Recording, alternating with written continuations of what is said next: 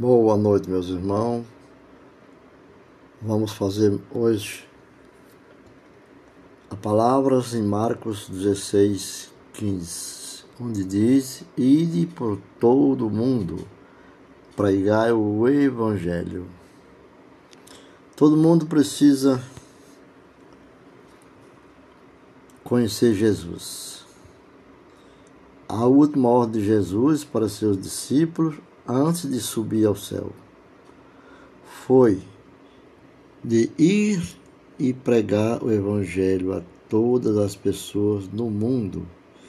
Esse é o chamado de todo cristão, até que Jesus volte. As comissões formadas por missionários que o evangelistas têm que pregar a todo tempo. É uma missão integral. Porque diz, temos que pregar a todo tempo e fora do tempo. Pregar a judeus e a gentios, mesmo que seja uma voz clamando no deserto. Porque é arauto escolhido por Deus para que o chamado chegue, segundo os planos divinos, não nossos. Aos corações previamente escolhidos, aos ouvidos preparados de antemão para ouvirem, às mentes precondicionadas ao entendimento.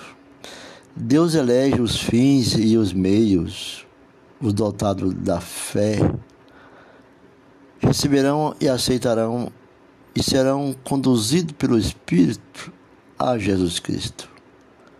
O alvo, é o, o alvo e objetivo da fé.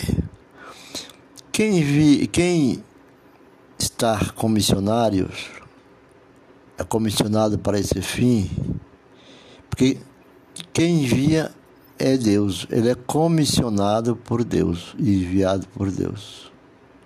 É Deus que comanda por meio de seu Paráclito, aqueles que os homens chamam por intermédio de recursos humanos de mídia, da psicologia, das comunicações, das persuasões de pregadores carismáticos, que enche as igrejas de convencidos.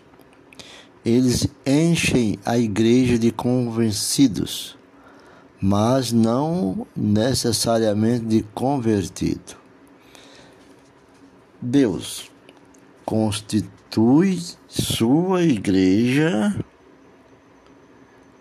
que convence a sua igreja exclusivamente de eleitos, não de convencidos, mas de eleitos, regenerados e salvos por Cristo e nele unificado em um só corpo. A igreja invisível, a razão de ser, está visível. A igreja invisível, razão de ser da visível, que pode encher-se de joio quando a interferência humana supera a divina e sobrepõe-se a ela. Cristo chama,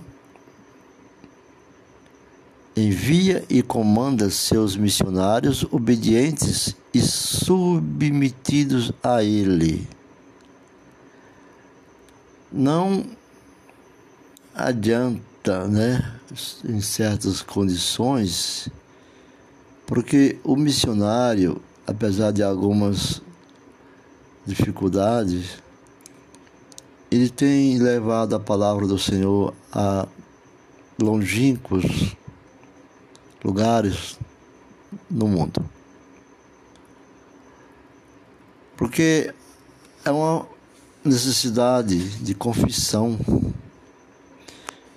que se consagra-se entre nós nos últimos tempos. O jargão de somos unidos no primário ou central. e separado no secundário ou periférico, ou unidos no essencial e separados no acidental. Bom, acontece, porém, que o que é secundário ou acidental para nós é primário e essencial para outras denominações. O exemplo A. A guarda do sábado. Doutrina que nos parece despida de qualquer essencialidade ou fundamentalidade na economia da expiação e da redenção. É básica e pétrea para o adventismo do sétimo dia. B. A forma batismal que consideramos apenas como modo suficiente no batismo é fundamental e essencial nas denominações batistas, pois para elas significa mover e ressurgir com Cristo. C.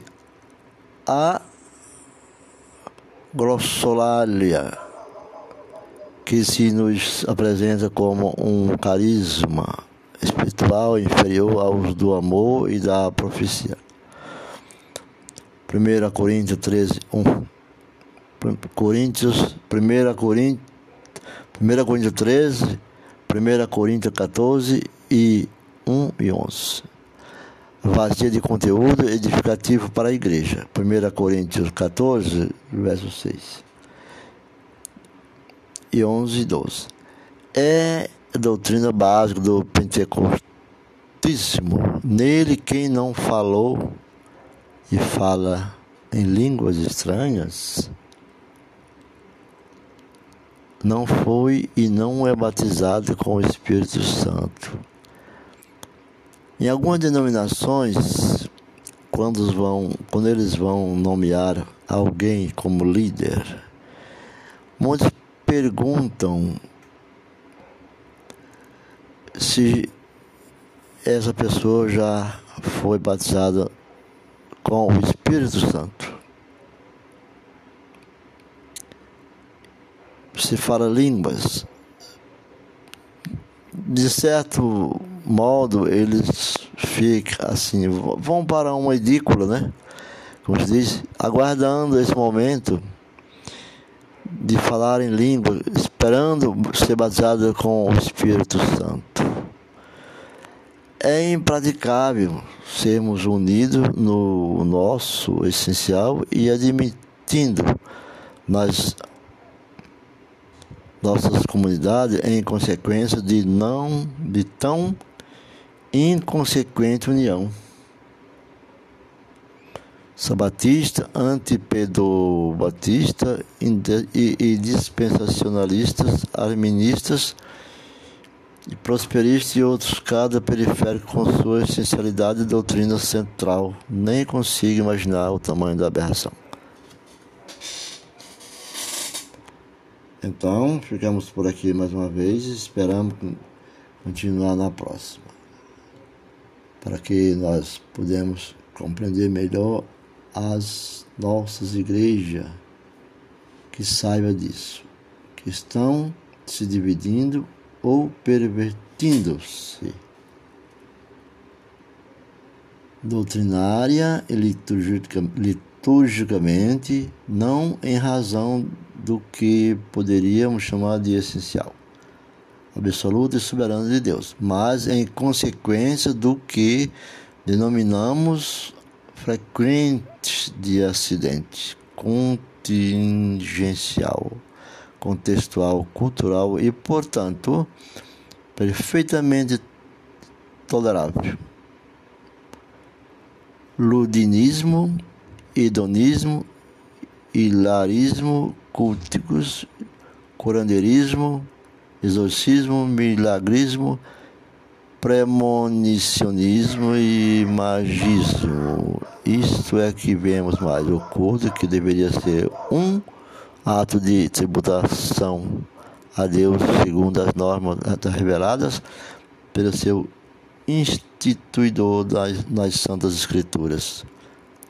Boa noite.